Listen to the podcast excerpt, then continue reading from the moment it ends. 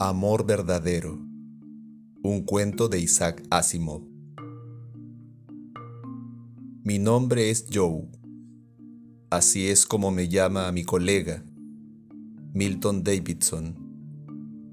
Él es un programador y yo soy un programa de computadora. Formo parte del complejo Multivac y estoy conectado con otros componentes esparcidos por todo el mundo. Lo sé todo, casi todo. Soy el programa privado de Milton. Milton sabe más acerca de programación que cualquiera en el mundo. Y yo soy su modelo experimental. Ha conseguido que yo hable mejor que cualquier otra computadora. Es simplemente cuestión de hacer encajar sonidos con símbolos, Joe, me dijo. Así es como funciona el cerebro humano. Pese a que no sabemos todavía qué símbolos particulares emplea el cerebro, conozco los símbolos que hay en el tuyo y puedo convertirlos en palabras uno a uno. De modo que hablo. No creo que hable tan bien como pienso, pero Milton dice que hablo muy bien. Milton no se ha casado nunca, aunque está a punto de cumplir los 40 años. Nunca ha encontrado la mujer adecuada, me dice. Un día me comentó, algún día la encontraré, Joe. Quiero lo mejor. Quiero conseguir el auténtico amor y tú vas a ayudarme. Estoy cansado de mejorarte a fin de que resuelvas los problemas del mundo. Resuelve mi problema. Encuéntrame el verdadero amor. ¿Qué es el verdadero amor? pregunté yo. No importa. Se trata de una abstracción. Simplemente encuéntrame a la chica ideal. Estás conectado con el complejo de Multivac, de modo que tienes acceso a los bancos de datos de todos los seres humanos del mundo. Resuelve mi problema. Encuéntrame el auténtico amor. Estoy listo, dije. Primero elimina a todos los hombres, dijo él.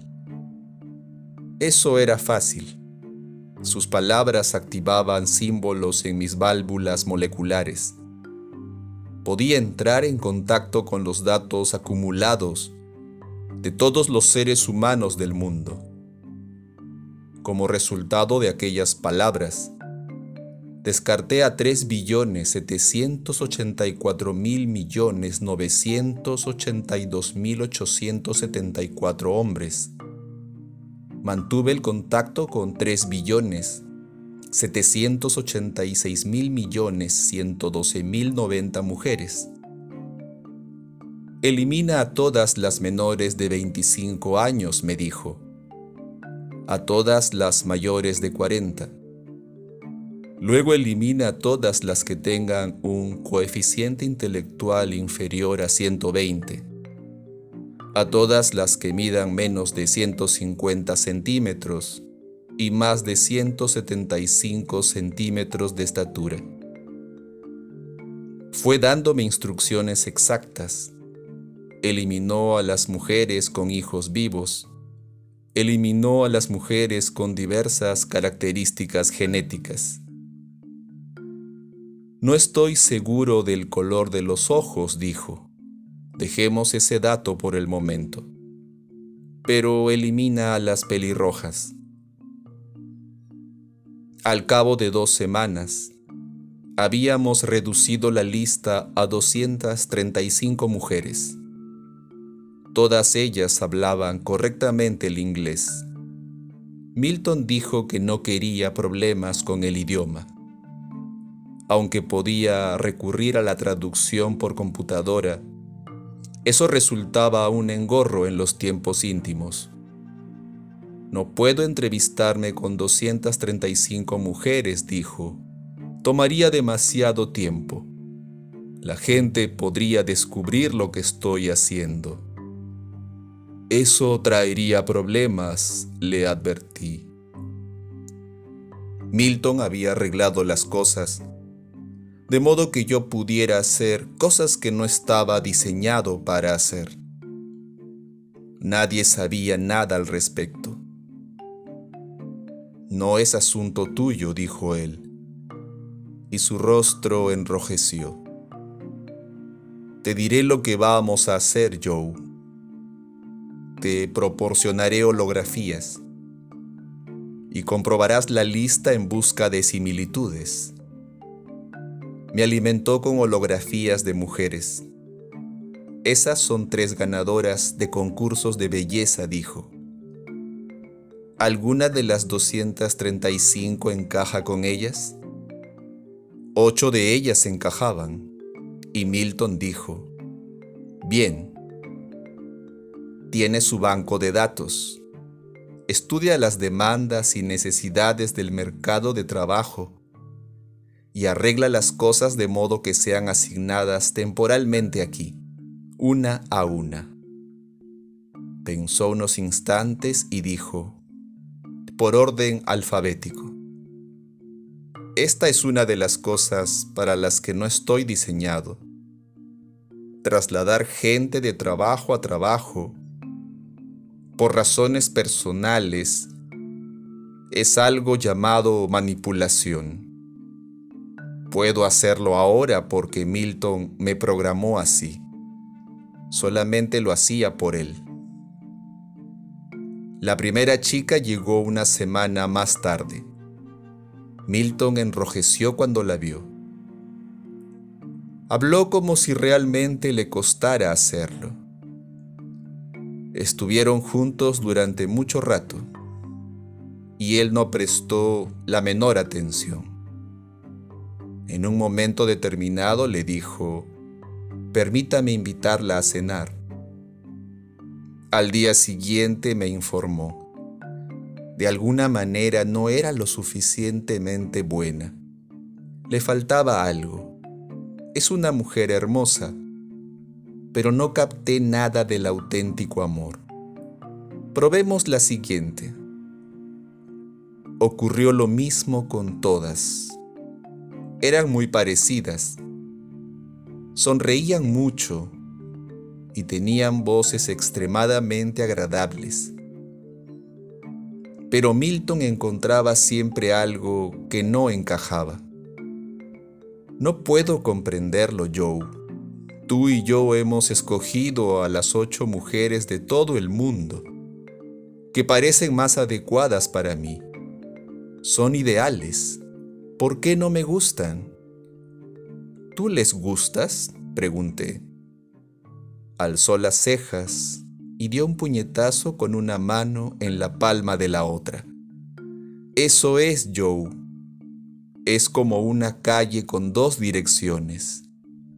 Si yo no soy su ideal, ellas no pueden actuar de tal modo que se conviertan en mi ideal. Yo debo ser también su auténtico amor. Pero, ¿cómo puedo conseguirlo? Pareció pensarlo todo el día. A la mañana siguiente vino a mí y dijo, Voy a dejártelo a ti, Joe, todo a ti. Tienes en tu poder mi banco de datos y además voy a decirte todo lo que sé de mí mismo.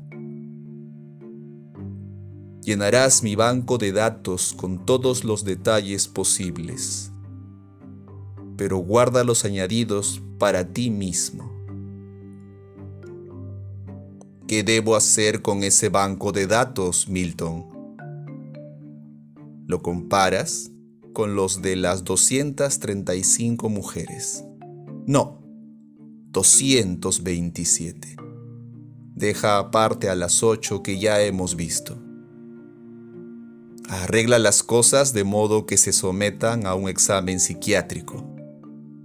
Llena sus bancos de datos y compáralos con el mío. Busca correlaciones.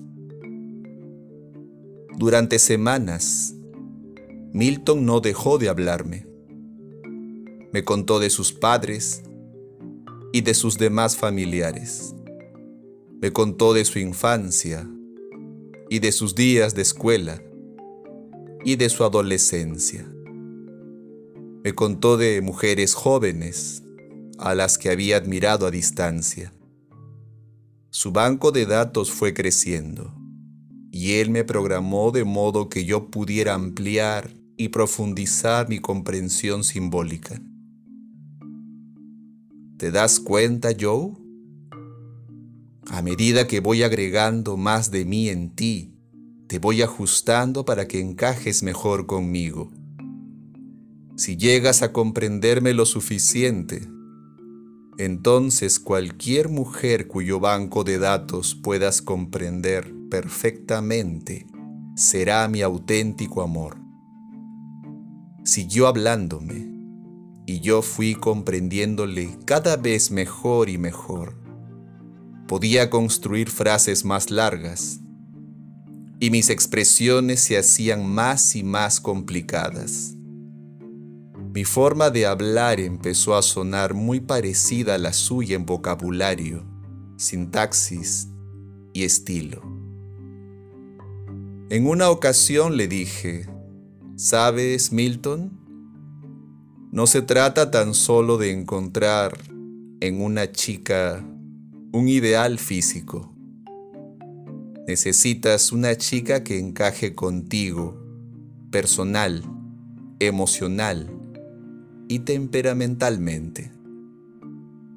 Si eso ocurre, su apariencia es algo secundario.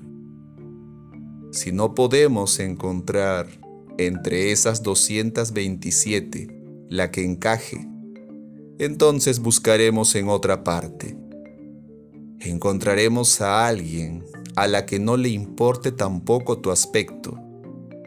Si las personalidades encajan, al fin y al cabo, ¿qué es la apariencia? Absolutamente de acuerdo, dijo. Hubiera debido darme cuenta de eso, si me hubiera relacionado más con mujeres a lo largo de mi vida por supuesto, pensar en ellas lo hace ahora todo más claro. Siempre estábamos de acuerdo. Pensábamos de forma tan parecida. No vamos a tener ningún problema, Milton, si me permites hacerte algunas preguntas. Puedo ver donde hay lagunas y contradicciones en tu banco de datos. Lo que siguió dijo Milton, fue el equivalente de un cuidadoso psicoanálisis. Por supuesto, yo estaba aprendiendo del examen psiquiátrico de las 227 mujeres, con todas las cuales me mantenía en estrecho contacto. Milton parecía completamente feliz. Hablar contigo, Joe, es casi como hablar conmigo mismo. Nuestras personalidades han empezado a encajar perfectamente. ¿Cómo lo hará la personalidad de la mujer a la que escojamos? Porque ya la había escogido. Y después de todo, era una de las 227. Su nombre era Charity y trabajaba en la biblioteca de historia. Su banco de datos ampliado encajaba perfectamente con el nuestro. Todas las demás mujeres habían sido descartadas por uno u otro motivo. Pero con Charity la afinidad era cada vez más perfecta. No tuve que describírsela a Milton Milton había coordinado tan perfectamente mi simbolismo con el suyo propio, que pude transmitirle directamente la afinidad. Encajaba conmigo. El siguiente paso fue ajustar las hojas de trabajo y los requerimientos laborales, de modo que Charity nos fuera asignada a nosotros.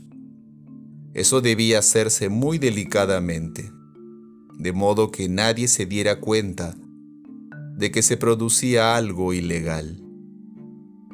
Por supuesto, Milton lo sabía muy bien, puesto que era él quien lo había arreglado todo y había cuidado de ello.